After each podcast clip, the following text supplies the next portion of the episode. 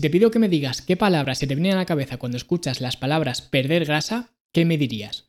Probablemente duro, complicado, difícil. Ahora, si te pido que me digas qué palabras se te vienen a la cabeza cuando escuchas caminar, probablemente me dijeras algo como simple, fácil, sencillo, básico.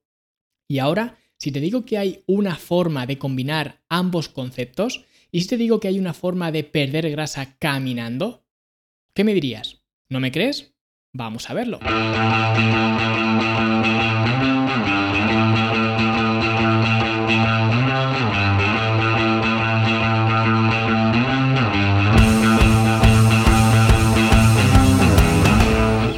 Antes de empezar, simplemente mencionar que en este episodio vamos a ver una herramienta que yo llamo el planificador de actividad, una herramienta que utilizamos en la academia justamente para eso, para planificar nuestra actividad. Es una herramienta, como he dicho, de pago, pero si la quieres la puedes descargar completamente gratis desde fitnesslanube.com barra planificador, simplemente para que te ayude mejor a entender pues lo que vamos a ver a continuación. Así que si quieres saber cómo planificar tu actividad, si quieres saber cómo plasmar en una hoja de trabajo lo que vamos a ver a continuación, ya lo sabes, fitnesslanube.com barra planificador. Y venga, ahora sí vamos a hablar sobre cómo perder grasa, en este caso caminando, porque cuando hablamos de perder grasa corporal, hay que entender que la mayoría de la gente entiende el concepto de perder grasa como algo muy difícil, de hecho tenemos bastante interiorizado gracias a los medios, las redes, los influencers, etcétera, como que perder grasa corporal es algo muy espartano, ¿no? El no pain, no gain. Tengo que sufrir para perder grasa corporal. Por lo tanto, si te vengo yo ahora a decir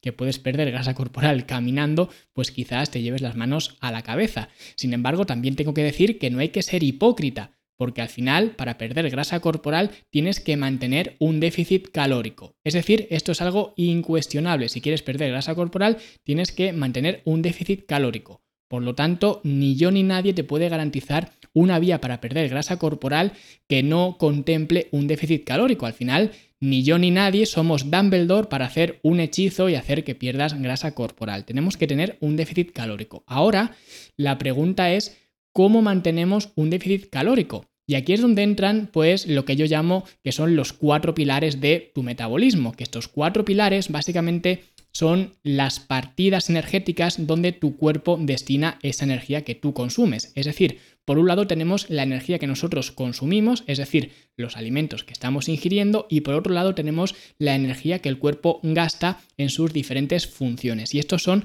los cuatro pilares del metabolismo, que el primer pilar es simplemente lo que sería la tasa metabólica basal que tiene pues una importancia más o menos del 70%. Es decir, el 70% de las calorías que tú consumes se van destinadas a lo que serían las funciones de la tasa metabólica basal, ya sean pues respirar, mantener tus órganos en funcionamiento, etcétera. Sería como estar en coma, pues digamos que toda esa energía para mantenerte en coma la eh, aprovecharía la tasa metabólica basal. Luego tendríamos el segundo pilar, que es un 15%, todo esto es aproximado, ¿vale?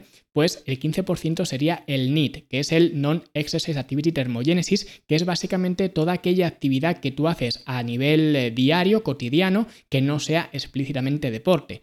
Luego el tercer pilar sería el eh, TEF, que tiene una importancia del 10% eh, más o menos, ¿vale?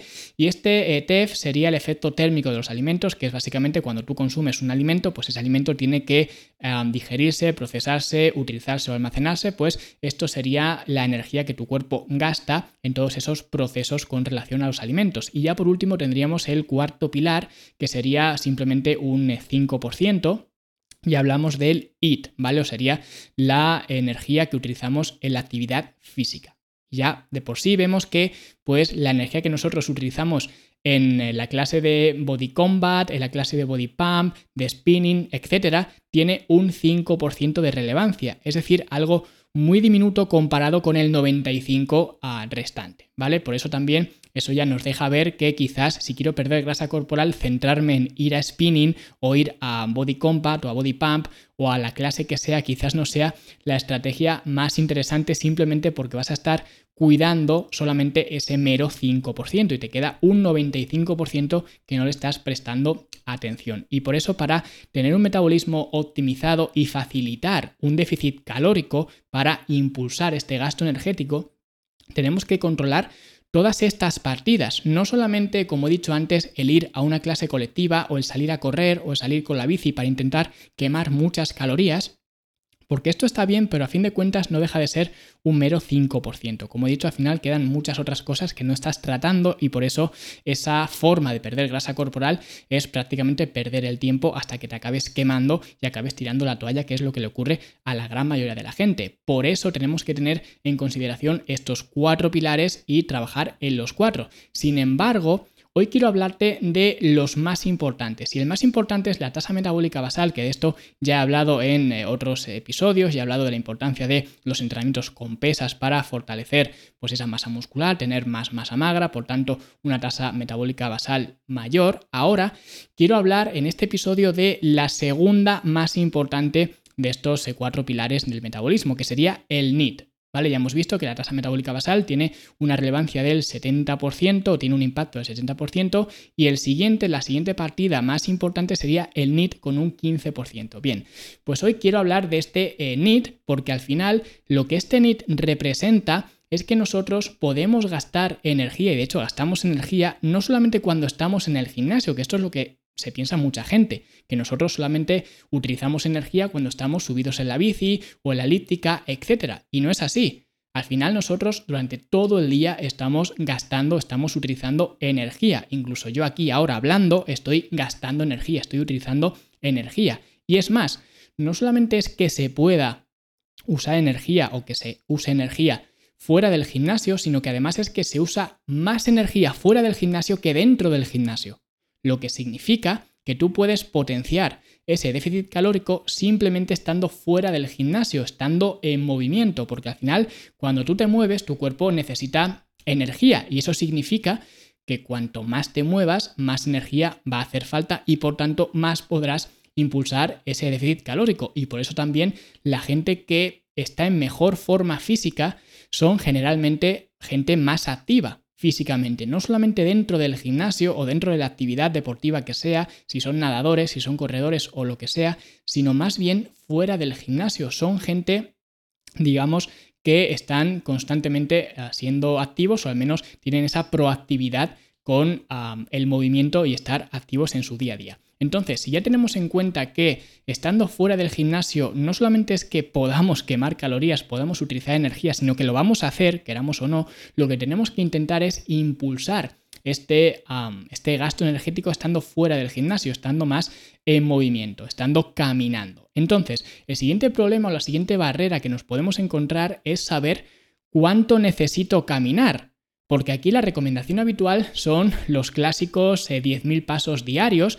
Lo que poca gente sabe con respecto a estos 10.000 pasos diarios es que esta recomendación no surge, digamos, desde pues, un estudio a nivel científico, a nivel poblacional, simplemente surge a nivel del marketing. Es decir, al final estos 10.000 pasos diarios se introdujeron como medida simplemente para intentar comercializar un podómetro que curiosamente pues contaba hasta 10.000 pasos. Y este podómetro, bueno, pues fue eh, o surgió, digamos, fue inventado para intentar pues darle un impulso a la actividad diaria de las eh, personas, simplemente porque de media más o menos los estadounidenses pues tenían una media de pasos de unos 4.000 eh, pasos diarios, me parece que era, y querían impulsarlo ah, mucho más con este eh, podómetro, simplemente pues eh, para eso, para intentar llegar a los 10.000 pasos y se teorizaba que con eso pues podrías generar o podrías quemar unas 500 calorías adicionales, algo bastante pues optimista bajo mi punto de vista, pero en cualquier caso es una estrategia de marketing. Es decir, lo que consideramos como una ley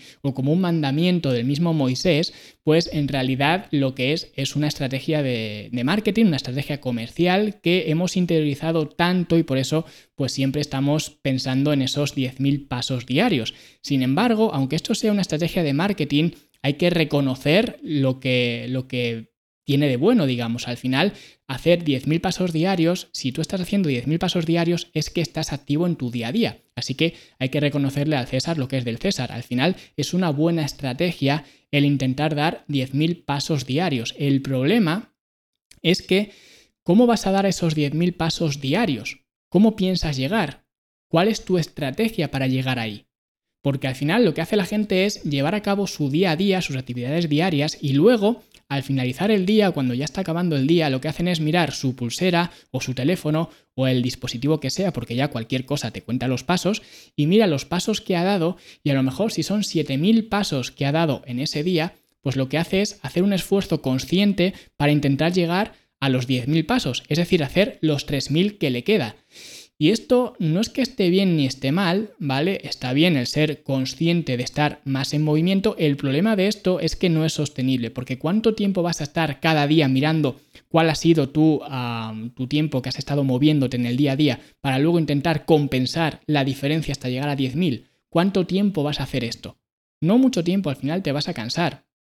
Y de hecho, mi mismo padre muchas veces cuando tiene una pulsera de estas de actividad y lo que hace cuando está llegando al final del día y quizás tiene 9500 pasos o 9200, yo a veces lo veo dando vueltas por el pasillo simplemente para intentar llegar a los 10.000 pasos, porque él tiene pues esa idea preconcebida de que tiene que llegar a los 10.000 pasos. Y esto, a mi modo de ver, es un ah, error que digamos, surge por no estar optimizando tu estilo de vida. Es decir, estás intentando que tu estilo de vida encaje dentro de estos 10.000 pasos, cuando debería ser al revés, cuando deberías intentar que estos 10.000 pasos encajaran en tu estilo de vida. Y para eso es para lo que utilizamos esta herramienta que yo llamo el planificador de actividad, que es una herramienta que utilizamos en la academia simplemente pues justamente para eso, para intentar planificar nuestra actividad diaria y no dejarla en manos de una pulsera o en manos de, pues, eh, digamos, eventos completamente aleatorios que no puedo controlar. Al final lo que intento hacer es controlar el máximo de a situaciones posibles y para eso el planificador de actividad viene muy bien, que básicamente son dos columnas, como he dicho antes, lo podéis descargar gratuitamente desde fitnesslanube.com barra planificador y vais a ver que son básicamente dos columnas, una columna donde pone antes y otra columna donde pone ahora. Y luego después tenemos eh, varios apartados donde podemos ver los diferentes entornos que tenemos en nuestro día a día. Puede ser pues el trabajo, la casa, el coche, el tiempo libre, ¿vale? Esto se puede modificar y podemos incluir pues eh, otros entornos que puedas tener en tu situación personal, pero más o menos son los entornos más habituales de casi todo el mundo, estar en el trabajo, en casa, en el tiempo libre, etc. Entonces, ahora lo que tenemos que hacer es simplemente definir aquellas cosas que hacemos actualmente en cada uno de estos entornos. Y de esta forma, pues podemos ir viendo cómo está siendo nuestro estilo de vida actualmente. Por ejemplo, pues si en el trabajo utilizas el ascensor para llegar a tu planta, lo pones ahí, en ese apartado, en el trabajo, en el, eh, la columna del ahora. Tú ahí pones que usas el ascensor para llegar a tu planta. O por ejemplo, si también en tu tiempo libre te dedicas a jugar a videojuegos, por ejemplo, pues lo pones ahí. Y esto no es algo para juzgar lo que haces actualmente, es simplemente hacer una pequeña auditoría, una introspección para luego poder potenciar estos hábitos o estas actividades que haces en el día a día. Porque ahora de lo que se trata es, en la columna del ahora, lo que tienes que intentar es optimizar lo que hayas puesto en la columna del antes. Es decir, si en la columna del antes has colocado que antes usabas el ascensor para llegar a tu planta en el trabajo, pues ahora, en el ahora, lo que tienes que poner es, ahora voy a subir las escaleras para llegar a mi planta. O por ejemplo, si has puesto que jugabas a videojuegos, ahora lo que tienes que hacer es buscar una alternativa que te permita moverte más. Por ejemplo, pues salir con tus hijos a jugar al baloncesto, al fútbol, ir al parque o lo que sea. Al final lo que estás haciendo es modificar tu estilo de vida para que se adapte a que sea un estilo de vida más activo, que te permita moverte más y eso a su vez que te permita pues emplear más energía, gastar más energía y por tanto aumentar o potenciar ese déficit calórico y de esta forma perder grasa corporal. Pero al final se trata de simplemente intentar hacer esta auditoría de lo que haces ahora para intentar mejorarlo más adelante. Porque al final esto es, digamos, intentar optimizar tu estilo de vida, que es lo que yo siempre recomiendo hacer. En lugar de intentar encajar tu estilo de vida en lo que diga una pulsera o en lo que diga pues eh, el científico que inventó lo de los 10.000 pasos o intentar encajarlo en cualquier otra estrategia, lo que yo aconsejo siempre es justamente lo contrario, modificar tu estilo de vida y que quizás pues una estrategia pueda encajar dentro de tu estilo de vida, pero no al revés. Porque al final, si no, te vas a encontrar, pues como mi padre, cuando llega a los 9.000 pasos diarios, intentar pues dar los 1.000 más para llegar a los 10.000 y te estás moviendo sin sentido ninguno. Sin embargo, si tú optimizas tu estilo de vida, lo que vas a conseguir es, sin darte cuenta, conseguir esos 10.000, 12.000, 15.000, los pasos que sean, te da exactamente igual, porque tú estás optimizando tu estilo de vida y no al revés, porque al final te vas a encontrar, si intentas hacer esto, que es lo que casi todo el mundo hace, te vas a encontrar con que una pulsera un dispositivo electrónico te va a estar vibrando simplemente para que te muevas y vas a acabar moviéndote sin ningún sentido y sin ninguna, digamos, orientación para hacer lo que estás haciendo. Por eso la solución es el planificador de actividad. Intentar hacer esta introspección de nuestro estilo de vida e intentar potenciarlo lo máximo posible. Y como he dicho, pues este planificador de actividad lo puedes descargar desde fitnesslanube.com barra planificador. Y si te ha gustado, dale like, suscríbete, deja un comentario bonito porque además la semana que viene vamos a hablar de un tema también muy interesante que tiene mucho que ver con lo que hemos hablado hoy, que es el tema de los abdominales, cómo sacar abdominales, donde vamos a ver pues eh, cómo conseguir estos eh, preciados músculos que sean más visibles y voy a intentar también despejar algunos mitos que aún siguen bastante vigentes y bastante extendidos. Pero esto como siempre será la semana que viene. Así que hasta entonces, hasta luego.